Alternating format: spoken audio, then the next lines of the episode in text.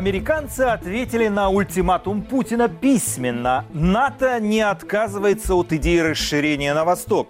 Но Вашингтон готов возродить договор о ракетах малой и средней дальности, аннулированный в 2019 году. Киев готовится к войне с Россией и получает летальное оружие от западных партнеров. Какой будет реакция Кремля на предложение США по гарантиям европейской безопасности? Также в нашей программе. Экс-премьер Украины Николай Азаров «Ястреб войны». Значительная часть ждет, но когда бы Путин напал бы и освободил бы от этой, так сказать, шобуя страну. Министр Лавров не верит в отравление Навального новичком. Сказано, что обнаружено какие-то там полиэстеразы, там нигде не сказано новичок. Это главные темы программы «Грани времени». Мы подводим итоги четвертой недели 2022 года. Меня зовут Мумин Шакиров. Мы начинаем. Не забудьте ставить лайки. Чем ближе танки Путина к украинской границе, тем изощреннее кремлевские пропагандисты выворачивают облик Украины. Мой коллега Артем Радыгин собрал для вас самые сочные перлы российских пропагандистов за последний месяц. Для этого ему пришлось несколько дней смотреть федеральное телевидение. И хоть после такой дозы пропаганды его ментальное здоровье уже ничто не вернет, ваш лайк и подписка хотя бы облегчат его страдания. А сейчас смотрим, как кремлевские масс-медиа показывают российскому зрителю Украину. Украина. Украина. Говорим об Украине. Очередной антинародный закон. Внутри деградация происходит. Продолжается и стягивание сил НАТО в Восточную Европу. Весь сброд современной Европы и ИГИЛ. Нагнетание антироссийской военной истерии. Украинские военные готовят наступление. Украина готовит нападение на Россию, диверсии украинских спецслужб, население готовится отстреливать русских, а Запад только и ждет предлога, чтобы ввести войска. Вот основные темы вокруг Украины, которые каждый день российские государственные СМИ скармливают россиянам. Переброска российских танков и артиллерии к украинской границе для них это, цитата, «мнимая российская российская агрессия. По словам ведущих новостей и разговорных передач, стягивание техники, которые фиксируют спутники, западные СМИ придумали. Да и вообще, это украинские военные устраивают провокации, а Россия защищается, ей чужого не надо. Но вместе с этим с экранов федеральных каналов звучат надежды на захват Украины. В Верховной Раде мы будем совсем скоро. А когда мы там будем, она тоже будет Государственной Думой. Так называемые эксперты по ситуации в Украине, которых приглашают в эфир либо рассказывают рассказывают байки о русофобии, либо о любви к Путину. Значительная часть ждет. Но когда бы Путин напал бы и освободил бы от этой так сказать, шобуя страну. Ну и, конечно, классика гостелеканалов – байки про укрофашистов. Якобы с малых лет украинцев учат зиговать и ненавидеть русских. Русофобское мнение вбивалось в голову украинцам, начиная с детского сада. То, что у нас в сказках является Кощеем Бессмертным или Бабой Ягой, то у украинцев уже очень давно ассоциируется с москалем. Планы украинского вторжения российские государственные СМИ подкрепляют сведениями донецких боевиков о том, что в украинские военные части привозят американскую технику для наступления, а сами украинские военные все чаще устраивают диверсии. Команда народной милиции Донецкой Народной Республики фиксирует подготовку подразделений вооруженных формирований Украины к развязанию активных боевых действий на Донбассе. О диверсиях пишут и про кремлевские газеты. Вот статья московского комсомольца о взрыве автобуса в Воронеже. Его, по словам автора, взорвали украинские диверсанты. Полгода ФСБ думала, что автобус взорвался из-за халатности или из-за конфликта между компаниями-перевозчиками, и только сейчас выяснилось, что взрыв – дело рук украинцев. Пугают россиян и байками о кровожадных украинцах. Вот в прямом эфире обсуждают статью The Sunday Times о киевлянке, которая которая купила винтовку и вступила в территориальную оборону. Она убеждена, что она будет стрелять и убивать русских людей. Страшные вещи, когда людей мирных заставляют вот заниматься этим. К новостям о территориальной обороне на российских телеканалах добавляют и новости о мобилизации женщин. Мол, даже беременных и матерей с малолетними детьми заставят убивать. Стрелять как раз и научат. Встать на воинский учет, как уверяют Минобороны, не значит отправиться на войну. Но про возможные, например, трехмесячные сборы тихо отмалчиваются. На самом деле украинские военкоматы ставят всех на учет, чтобы в случае полномасштабной войны понимать, кто что умеет делать. Принудительно отправлять на фронт никого не собираются. Даже сейчас в зоне операции Объединенных сил воюют только контрактники. Поговорим о комиках. Не забывают российские пропагандисты и принизить президента Украины. Теперь Киселев в своей итоговой аналитической передаче уже обсуждает не волосы на груди Зеленского, а якобы его зависимость от наркотиков. Вот только посмотрите, сколь жалко и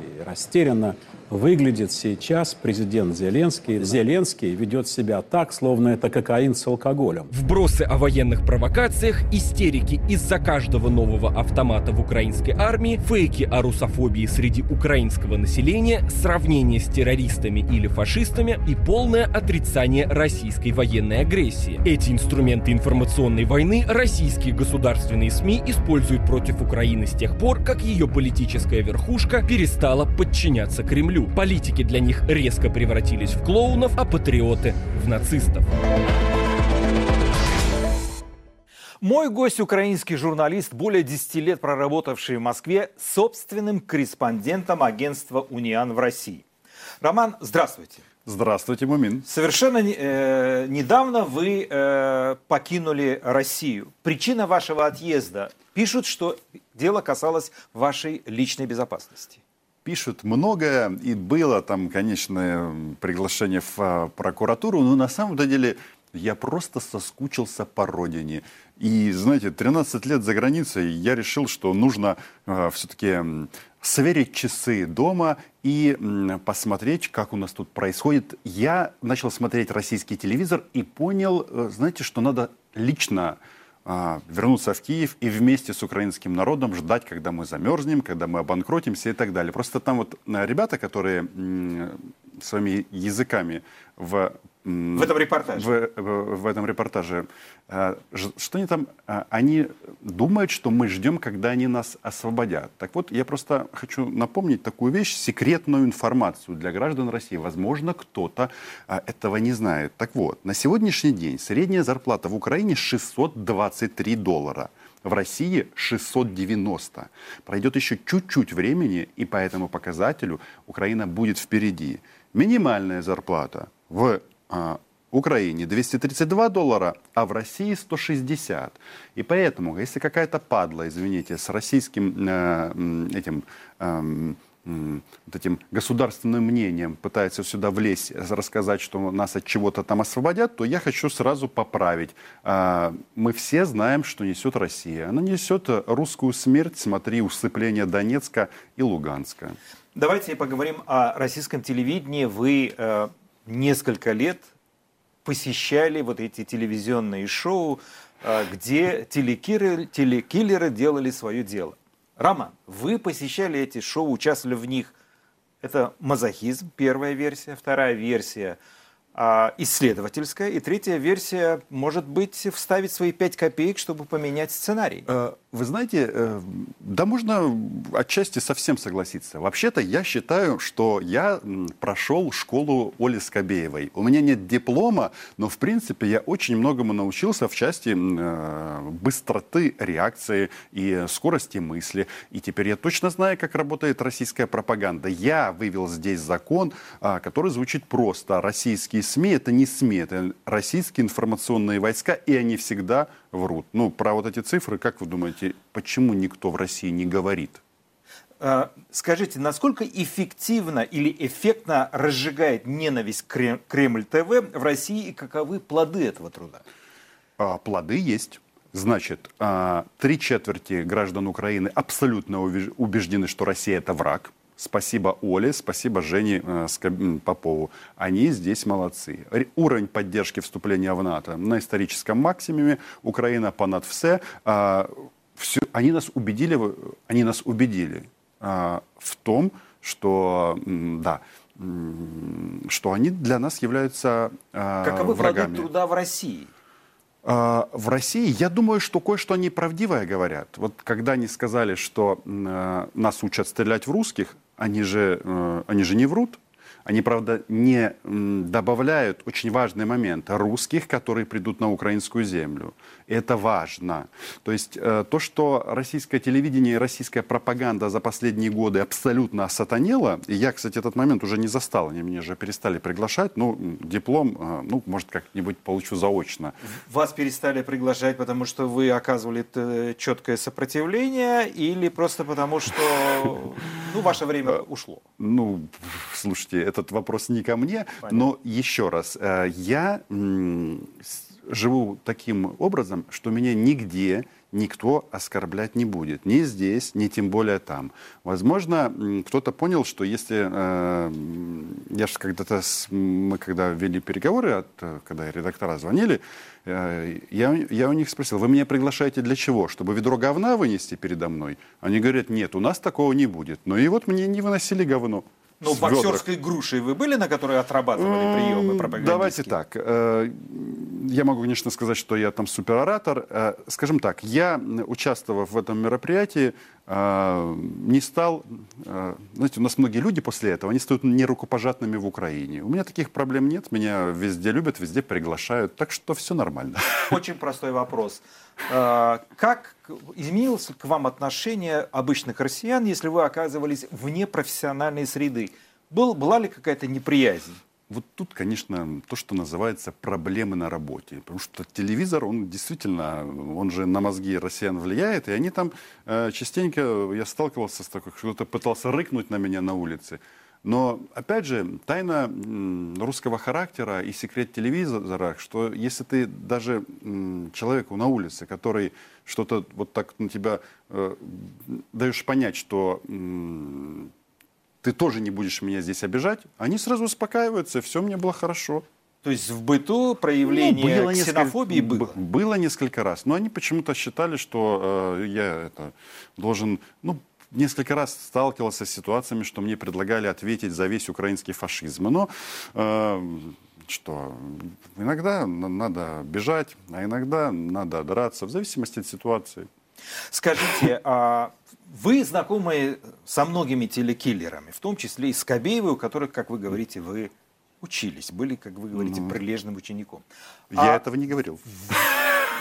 Ну, многому научились. А они верят в то, что говорят, или а, ничего личного, только бизнес? Ну, знаете, я думаю, за э, вот этот э, год моего отсутствия, годы моего отсутствия, возможно, вот это зомбирование, оно все-таки влияет на мозжечок. Э, Когда ты говоришь нацисты, нацисты, наверное, они где-то действительно откладываются. Но, по сути, а, это профессиональные солдаты, которые, э, как только вот красный фонарик, который светится сейчас, выключается, они сразу успокаиваются, можно пить чай, общаться.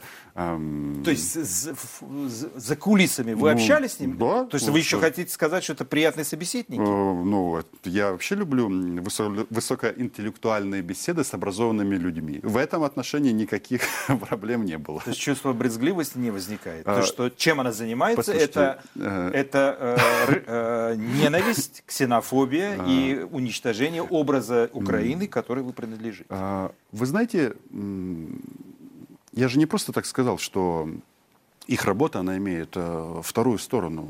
Они нас очень многому научили всех, не только меня. Поэтому брезгливость, ну, видите, э, когда ты... м, Врач не может так относиться к пациентам. А, Что значит, тебе пациент не нравится? Это было интересно. Это было, это очень интересный опыт. Хорошо, а, мы знаем э, прекрасную историю, ну, прекрасная, наверное, условно, но когда Артем Шейнин, один из телекиллеров Первого канала, оказался на шопинге за границей. И э, некий гражданин Украины, я не знаю, как его зовут, Валерий Маркус, это наш чуть лейтенант- не побил его, но побить не удалось, но плюнул ему в лицо. Тот, э, смахнув эту слюну, вместе с женой пошел дальше. На ваш взгляд, вот это был для него неприятный момент, он это тяжело переживал, или г- пошел э, через пять минут забыл, э, ну это есть Момент. другая сторона профессии. Да нам все равно, что он чувствовал, переживал он или не переживал. нам, вот серьезно, мне как гражданину Украины все равно. Вопрос тут немножечко в другом.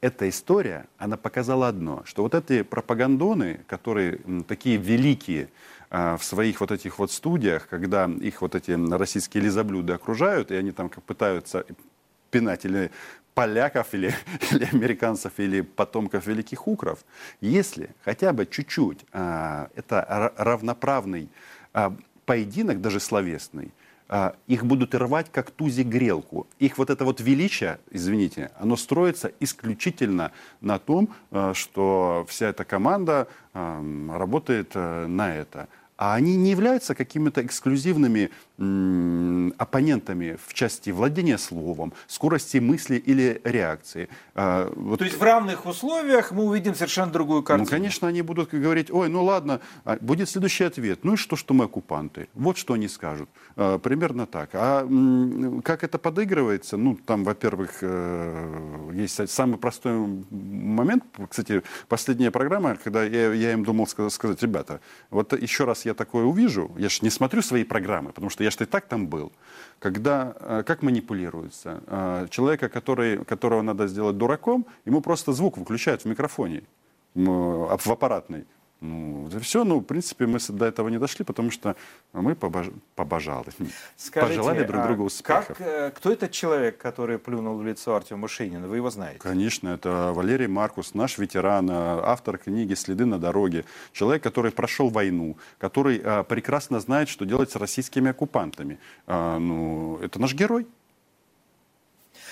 А есть еще другой контингент на российских телеканалах. Это бывшие э, депутаты Верховной Рады из партии регионов чаще всего. Их там ну, человек 10-15, которые из одного шоу переходят в другое с, с украинскими паспортами. И один из них, наверное, потряс всех. Это бывший премьер-министр Украины mm-hmm. Азаров, mm-hmm. который сказал, что оккупационные или российские войска тут якобы будут встречать с цветами. Вот Какова мотивация этих людей, которые, я так понимаю, покинули Украину, или, может быть, некоторые даже возвращаются, э, сидят и ненавидят свою страну вместе с российскими телекиллерами mm. на федеральных телеканалах э, ну, России? Мне таких людей жалко, потому что они были такими великими, а были, их возили отдельные самолеты, они были с украинскими дипломатическими паспортами, они управляли этой страной. И они все, э, извините, про, профукали.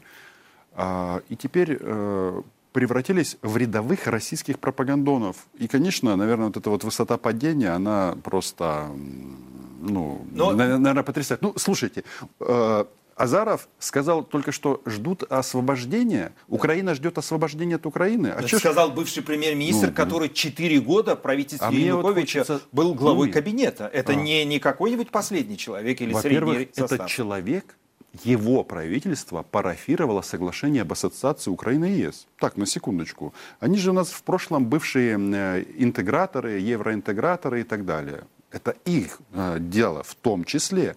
И когда они говорят, вот э, Украина ждет освобождения, я всегда э, в таких ситуациях задаюсь вопросом. Ребят, вы же донецкие, и Янукович донецкий, и Азаров донецкий. Э, есть донечане, а вот эти вот как раз это донецкие. Вопрос.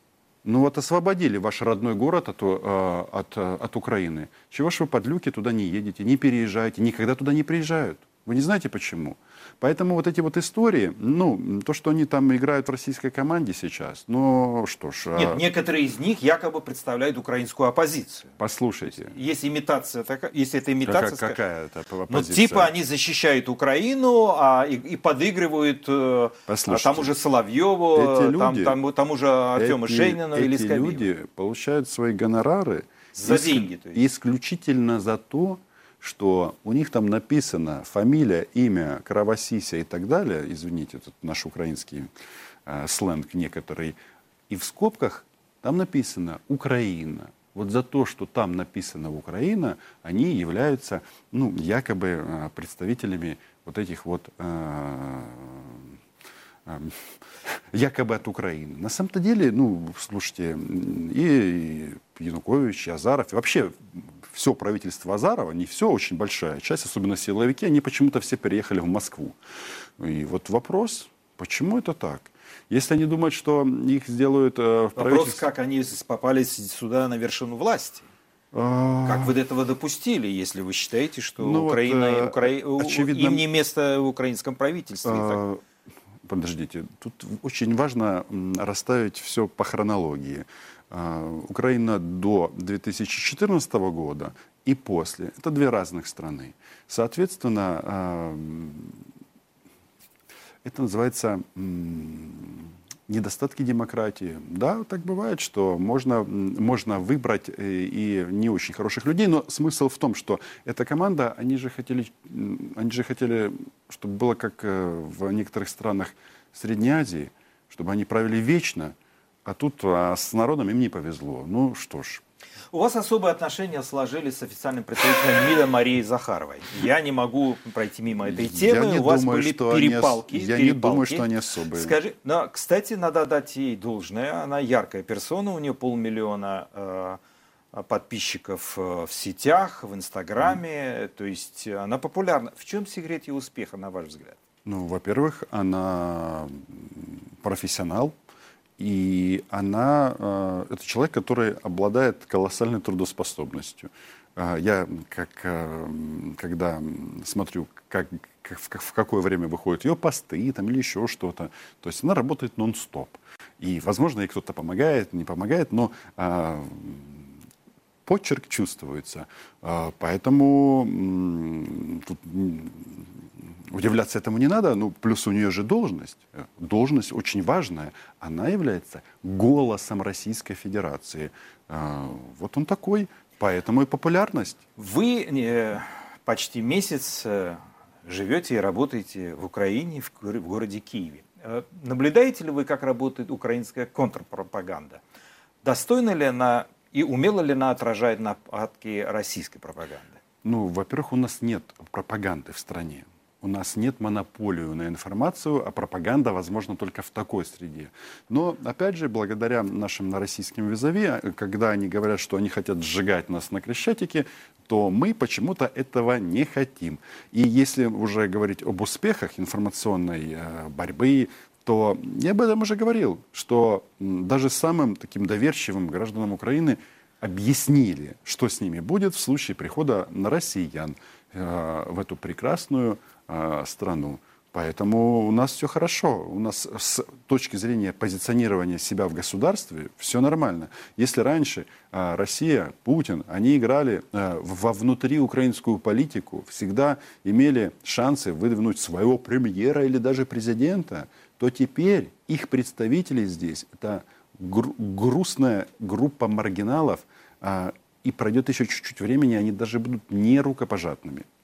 Но я еще должен сказать, что э, федеральные российские телеканалы отключены от э, э, Украины. В Украине простого, простого доступа к этим федеральным каналам нет. Ну, если кто захочет там поставить тарелку или использует интернет, но так, чтобы ты включил телевизор и были федеральные телеканалы, российские этого уже нет. Правильно я понимаю? Ну, Мумина, что вас удивляет? Нет, я просто... Нет, ну просто, э, э, подождите. Эта страна называется Украина. Но раньше это было. Ну, До были. 2014 года это это элемент нашей м- м- молодости. Так вот, если это страна Украина, то зачем здесь должны э, вещать российские каналы? Тем более о качестве этих каналов мы с вами э, уже говорили.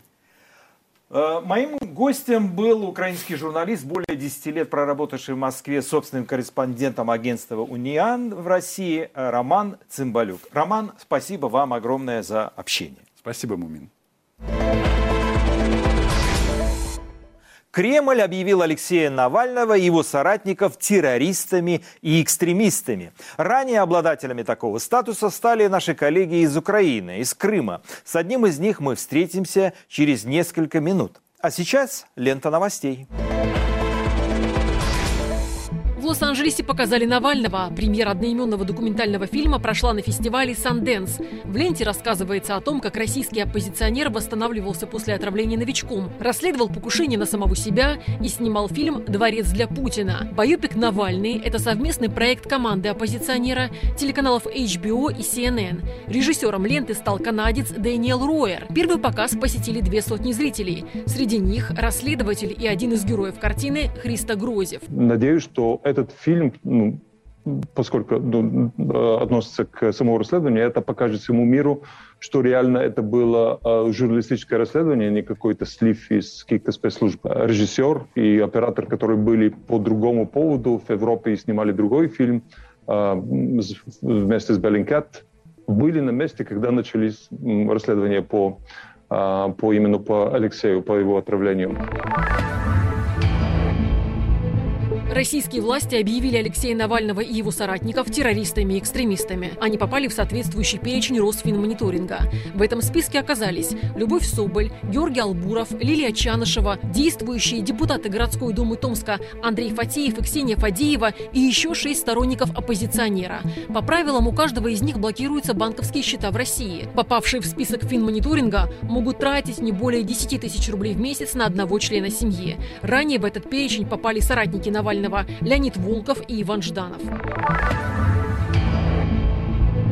На неделе цена на баррель нефти марки Brent превысила 90 долларов. Впервые с осени 2014 года. Несмотря на это, подешевел российский рубль. Центробанк опустил курс до 79 рублей за доллар и 89 рублей за евро. Обвал рубля вызвали новости о возможном вторжении России в Украину и информация об увеличении группировки НАТО в Восточной Европе. Российская валюта должна стоить в районе, наверное, 65-63 рублей за доллар, если только на нефть полагаться. Да? она стоит на 15%, там 18% дешевле. А, и часть из этого связана с тем, что в России сейчас высокая инфляция, а, а вторая часть связана с геополитическими рисками. Они выражаются в том, что и иностранные инвесторы не покупают рубль, а наоборот продают рубль. В России едва ли не каждый день рекордное количество заболевших коронавирусом. Суточный прирост инфицированных увеличивался в течение недели и к пятнице составил 88 тысяч человек. Заболеваемость растет на фоне распространения штамма омикрон. Сказать, что это омикрон, э, ну, достоверно мы не можем, у нас нет этой информации, но по клинике очень похоже, что это действительно омикрон, потому что когда больные были э, заражены вирусом штамм э, Дельта, то практически у всех было поражение легких. По оценкам Вашингтонского университета, пик заражений в России придется на конец января, начало февраля. Россия получила письменный ответ США на ультиматум о гарантиях безопасности. Американский посол в Москве Джон Салливан лично привез его в российский МИД. США настаивают на том, чтобы документ не публиковался. Конфиденциальность поможет дипломатии, говорит госсекретарь Энтони Блинкен. Мы наметили дипломатический путь. Мы предусмотрели серьезные последствия в случае, если Россия решит продолжить агрессию. Мы сделали шаг вперед, поддержав безопасность и экономику Украины. Мы, наши союзники и партнеры, едины по всем направлениям. Теперь мы продолжим двигаться вперед и готовиться. Россия сама решает, как реагировать. Мы готовы в любом случае. По словам Блинкина, США и их союзники предложили России новый договор об ограничении стратегических вооружений. Российский МИД это не устраивает. Там есть э, реакция, которая позволяет э, рассчитывать на начало серьезного разговора, но по второстепенным вопросам. По главному вопросу в этом документе э, реакции позитивной нет. А главным вопросом, я напомню, является наша четкая позиция о недопустимости дальнейшего расширения НАТО на восток и размещения ударных вооружений – которые могут угрожать территории Российской Федерации. НАТО передал письменное предложение России параллельно США. В Альянсе готовится к двум вариантам развития событий – деэскалации конфликта и российскому вторжению в Украину. Параллельно с усилиями по налаживанию диалога мы также повышаем боеготовность наших сил. Наши союзники по НАТО также увеличили свое присутствие, в том числе в регионе Черного и Балтийского морей, за счет увеличения количества кораблей и самолетов. Госсекретарь США Блинкин рассчитывает на встречу с Лавровым в ближайшее время, чтобы обсудить предложение по безопасности.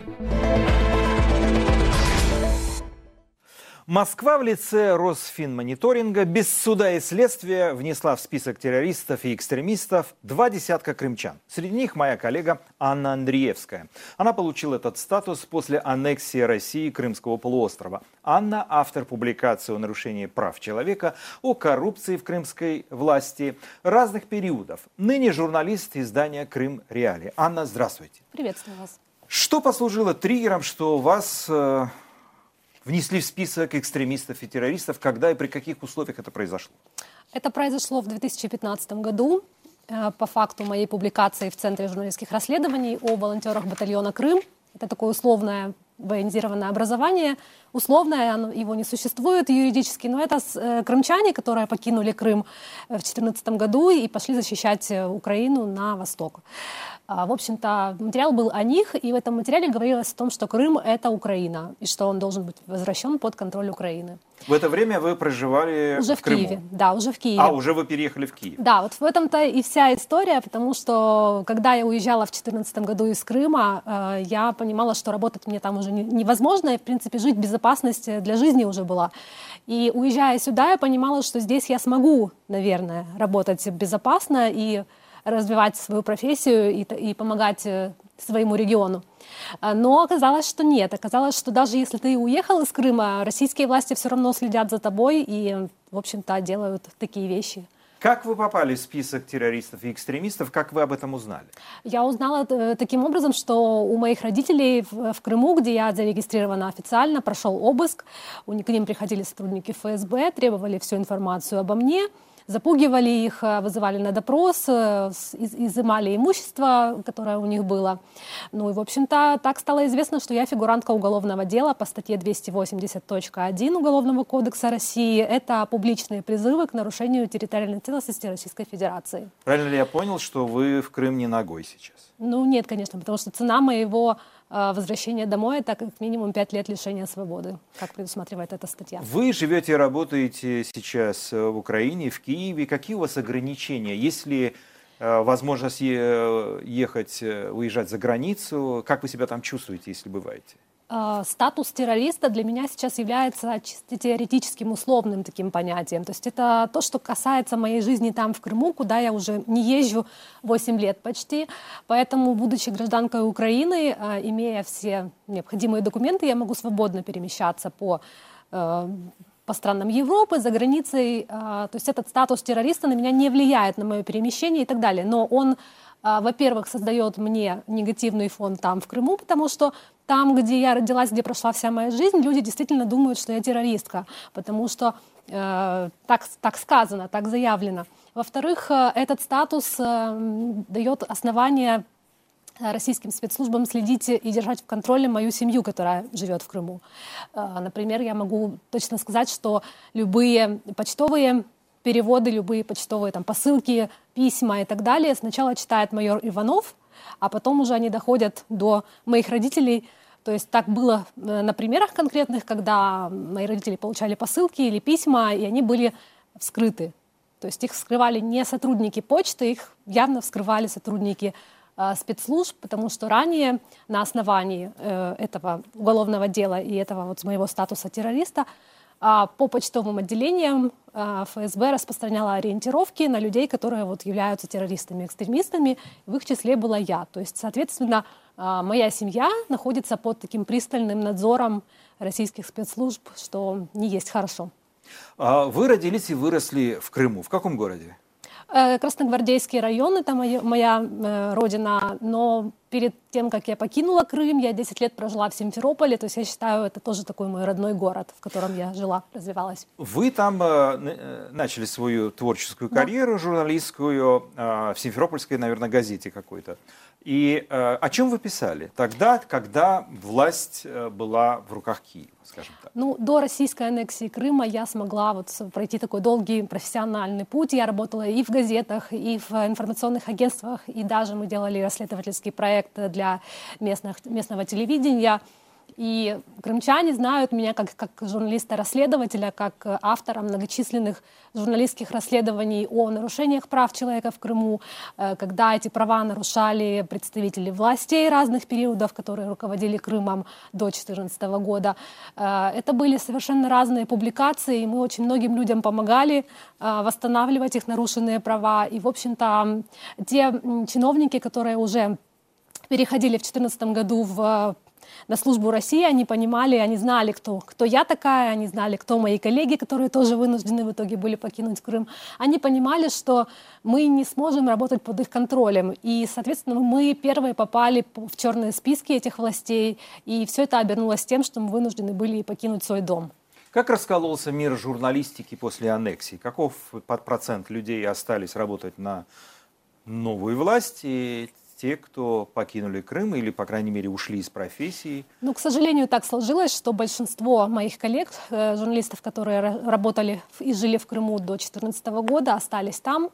Соответственно, у них не, не было выбора, кроме как пойти работать на пропагандистские медиа, то есть те, кто контролируются уже э, оккупационными властями. И сегодня они являются рупорами этой власти, сегодня они помогают э, крымчанам скажем, помогают, вернее, крымской этой действующей власти утверждаться, цементируют этот режим, обманывая каждый день крымчан с экранов телевизоров и так далее. То есть Потеряли они... много своих коллег, я Да, понимаю. да, я потеряла очень много своих коллег, и я даже больше могу сказать, что этих коллег в 2014 году использовали для того, чтобы выяснять, кто работает на Радио Свободу в то время, Крыму, и мне звонили мои бывшие коллеги с вопросами провокационными. И я понимала, что уже даже их российские спецслужбы используют для того, чтобы э, искать информацию о, наших, о нас, таких людях, будущих террористах и экстремистах. Как аннексия раскалывает семьи в Крыму? Я понимаю, что линия раздела, она проходит по поколениям, отцы и дети, братья и сестры также отдельно.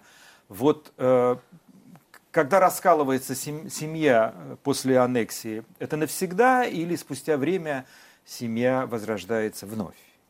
Вы знаете, я, к сожалению, за почти 8 лет не знаю примеров, когда семьи могли бы возродиться и, ну, так условно скажем, собраться за одним столом, вот те, кто чьи пути разошлись э, в 2014 году.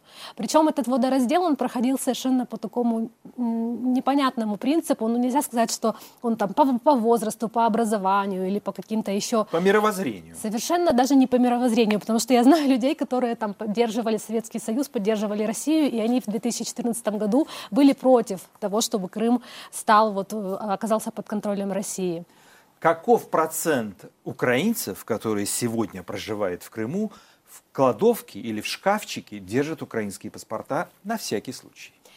Я не могу вам этот э, процент сказать, и вам никто его не может сказать, но, э, вероятно, очевидно, что здравомыслящие люди, даже те, кто поддерживал в свое время э, приход России в Крым, они держат эти паспорта, потому что прекрасно понимают, что то, что им выдали в 2014 году, эти российские аусвайсы, так называемые, что это не паспорт, это по нему никуда невозможно, это узники замка Ив, то есть по этому паспорту ты никуда не можешь не выехать, не заехать, не получить получить какие-то услуги. То есть это вынужденная мера, но при этом я знаю точно, что многие крымчане, кто не обязан был сдавать их, как госслужащие, к примеру, кто переходили на службу России, а, здравомыслящие люди, да, они держат эти паспорта, и очень многие сегодня, видя те реалии, в которых живет Крым, в российских этих реалиях, они ждут Украину, все больше и больше людей. Моим гостем была Анна Андреевская, журналист издания «Крым Реалии». Анна, спасибо вам большое за общение и беседу. И вам тоже. Música Привет! Это подкаст «Человек имеет право» и его ведущие, журналисты «Радио Свобода» Марьяна Тарачешникова и Наталья Чемпаладова. В подкасте мы обсуждаем, например, что делать, если по документам человека признали мертвым, а он жив. Можно ли сесть в тюрьму за ремонт собственной бытовой техники и многое другое. Мы выясняем, как устроен окружающий нас мир прав и обязанностей и почему он устроен именно так. Присоединяйтесь к нам каждый вторник и слушайте в привычном агрегаторе подкастов. Американцы ответили на ультиматум Путина письменно. НАТО не отказывается от идеи своего присутствия на постсоветском пространстве. Но Вашингтон готов возродить договор о ракетах малой и средней дальности, который был аннулирован Белым домом летом 2019 года. Какой будет реакция Кремля на предложение США по гарантиям европейской безопасности? Об этом мы поговорим со старшим научным сотрудником Института США и Канады Александрой Филипенко. Александра, здравствуйте. Здравствуйте. Путина дипломатично послали. Давайте уж говорить откровенно. На ваш взгляд, он знал, что будет такой ответ, или он рассчитывал на что-то другое? Ну, я предполагаю, что российские дипломаты э, понимали, что ответ, скорее всего, будет такой. В общем-то, все, кто имеют отношение к МИДу, все, кто понимают, как, э, собственно говоря, устроена международная безопасность, в том числе такая организация, как Североатлантический альянс, понимали, что никаких юридически обязывающих гарантий НАТО, конечно, дать не может. И ни о каком э, нерасширении куда бы то ни было на восток, на север, на юг, неважно, э, конечно, Североатлантический альянс не может говорить с третьей стороной, со страной, которая не является частью Североатлантического альянса. Но, однако, возможно, президент Путин рассчитывал на э, то, что Европа снова, как и в 2014 году, э, и как и в 2008 году, если мы вспоминаем э, Грузию, будет не готова пойти на конфронтацию и, так скажем, отойдет в сторону. Возможно, он рассчитывал на то, что повторится повторится та же самая ситуация, но мы понимаем, что, конечно, уже время значительно изменилось. Сандра, вы лично удивлены, что Путину сказали нет? Ну, я, честно говоря, изначально думала, что никаких гарантий дать никто не сможет, но я предполагала, что, может быть, будут какие-то э, более обтекаемые формулировки, потому что действительно все достаточно, достаточно четко прописано, скажем так. В общем, э, невозможно интерпретировать э, то, что мы увидели, никак иначе, чем отказ. А, конечно, дипломатичный, конечно, языком дипломатии, но тем не менее. А, в общем, Запад показал, что они готовы к переговорам, потому что мы помним, как только Кремль запросил а, прямую линию с президентом Байденом, это было предоставлено. Европа готова к переговорам, но не готовы к тому, чтобы сдавать свои позиции. В общем, это было, ну, может быть, я не, не то чтобы совсем не ожидала такого, но не думала, что это будет так четко прописано. Александра, можно ли говорить, что предложение американцев возродить договор о ракетах малой и средней дальности – это попытка США сохранить лицо Путину? Ну, есть такая версия, что это возможность выйти так аккуратно из сложившейся ситуации, потому что действительно, если мы говорим о ДРСМД, это такой договор, который, в общем, гарантировал э, стабильность э, системы холодной войны. И ведь э, мы понимаем, что, в общем, все, о чем мы говорим, и расширение НАТО на восток, и, опять же, ракеты средней и меньшей дальности, и все прочее, ядерная безопасность, стратегическая стабильность, все эти фразы, которые которые мы привыкли произносить, э, они отлетают от зубов, когда мы говорим про 70-е, скажем, годы или 80-е годы, или там 90-е Рейган Горбачев. Но мы понимаем, что, конечно, для Кремля как раз интерес, Кремль интересует возвращение тех реалий, возвращение туда, вот как раз в раздел мира на две части. А, и, собственно, Вашингтон предоставляет, он не предоставляет такую возможность, но он предоставляет, по крайней мере, эфемерно снова апеллировать теми же самыми фразами, к, к которым, собственно говоря, привыкли вот те, кто сейчас находится в Кремле. Пару дней назад э, господин Лавров, министр иностранных дел, также ушел от ответа, будет ли война или нет. Кремль, на ваш взгляд, специально держит нас в напряжении или просто они не знают, что делать дальше?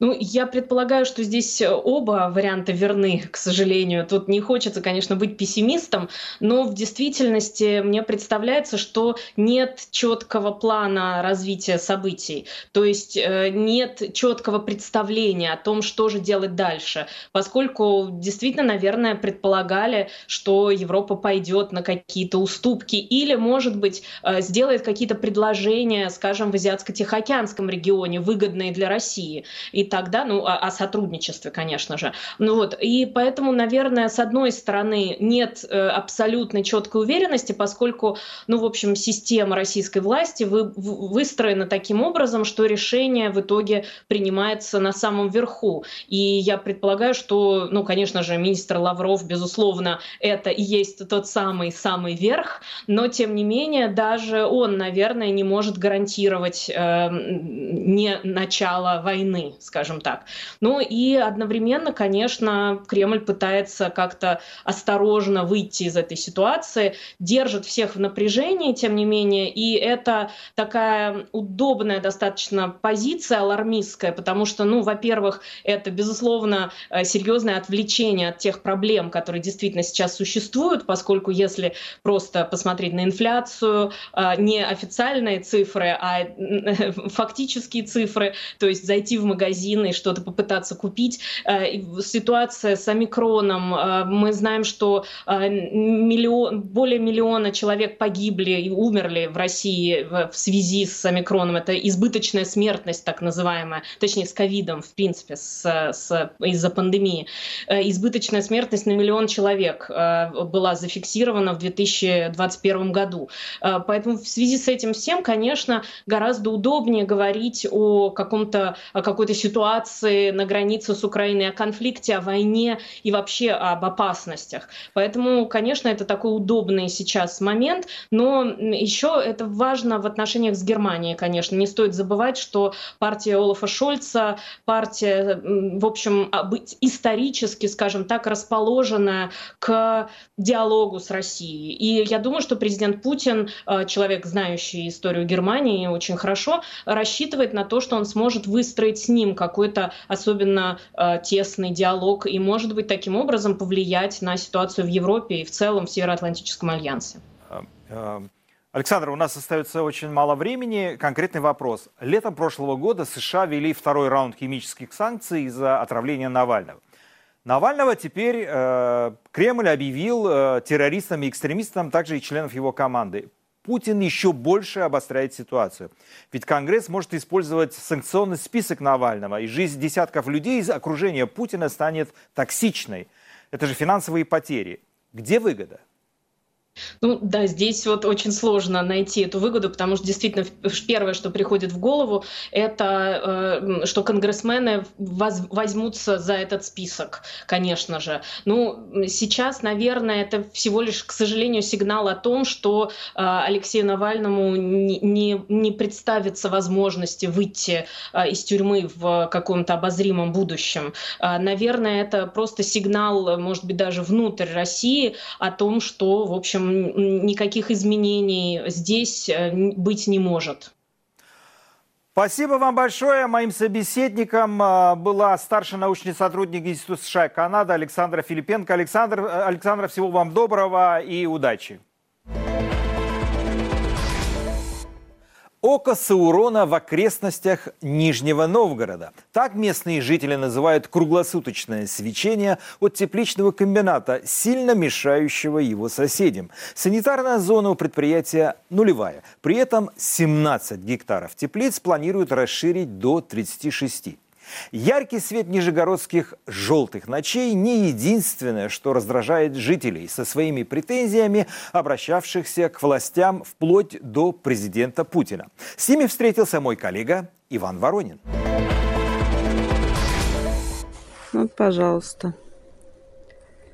Да, ну то есть без проблем можно читать. Это уникальная возможность ночью почитать книгу во дворе собственного дома без дополнительного освещения у жителей нескольких деревень к северу от Нижнего Новгорода с осени, с тех пор, как здесь во всю мощь заработал тепличный комбинат Нижегородский, общей площадью более 17 гектаров. Самое же главное, чтобы огурцы в области были Со стороны деревни Ивонькина, где мы и находимся, от построек комбината до ближайшего дома 180 метров, если верить карте. А по ту сторону комбината, в деревне Квасово, нет и 50. Система искусственного досвечивания растений, позволяющая производить свежие овощи круглый год, как хвастаются на сайте предприятия, работает круглосуточно, жалуются местные жители. Шторы здесь у нас блэкаут.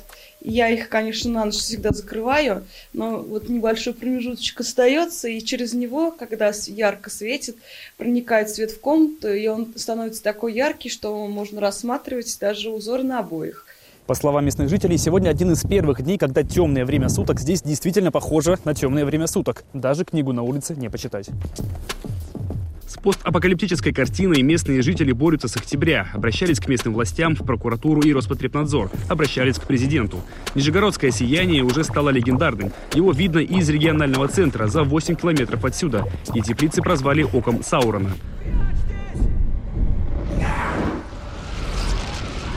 Застать свет Мордора корреспондентам «Радио Свобода», впрочем, не удалось ни в 7 часов вечера, ни в 2 часа ночи. Местные жители объясняют это тем, что после шума в соцсетях и приезда съемочных групп федеральных каналов на полную мощность предприятие теперь работает не круглосуточно.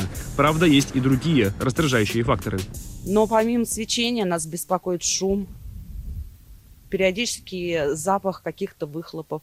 То есть нам помимо blackout штор нужно купить беруши, ставить, да, противогазы. Что еще нам сделать по причине того, что кто-то решил, что вправе творить такое беззаконие? Это не мы куда-то пришли. Я много лет жила в спокойной, тихой деревне. И это ко мне пришли. Почему я должна что-то покупать и что-то использовать для того, чтобы хоть маломальски поспать? Тишине и в темноте. Жители выяснили, что у комбината по документам нулевая санитарная зона, то есть расширять его, а это в планах руководства, можно хоть до соседних земельных участков. Теплицы работают не за счет электричества, а на газовых генераторах. От них и идет шум. Есть вопросы к периодическому резкому запаху и промышленным отходам, сливаемым в ближайшую реку. Пока мы стоим...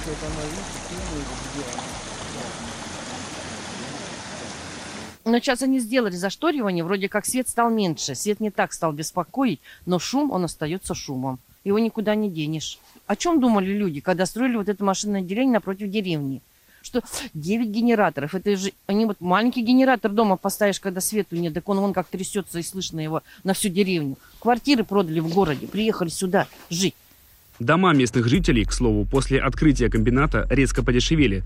В соседнем коттеджном поселке цены просели на 2 миллиона рублей за дом, рассказывают их соседи. По предварительным данным, эксперты Роспотребнадзора все же обнаружили превышение допустимых значений шума и фенола, сообщали местные издания. Окончательные итоги жителям так и не удалось выяснить.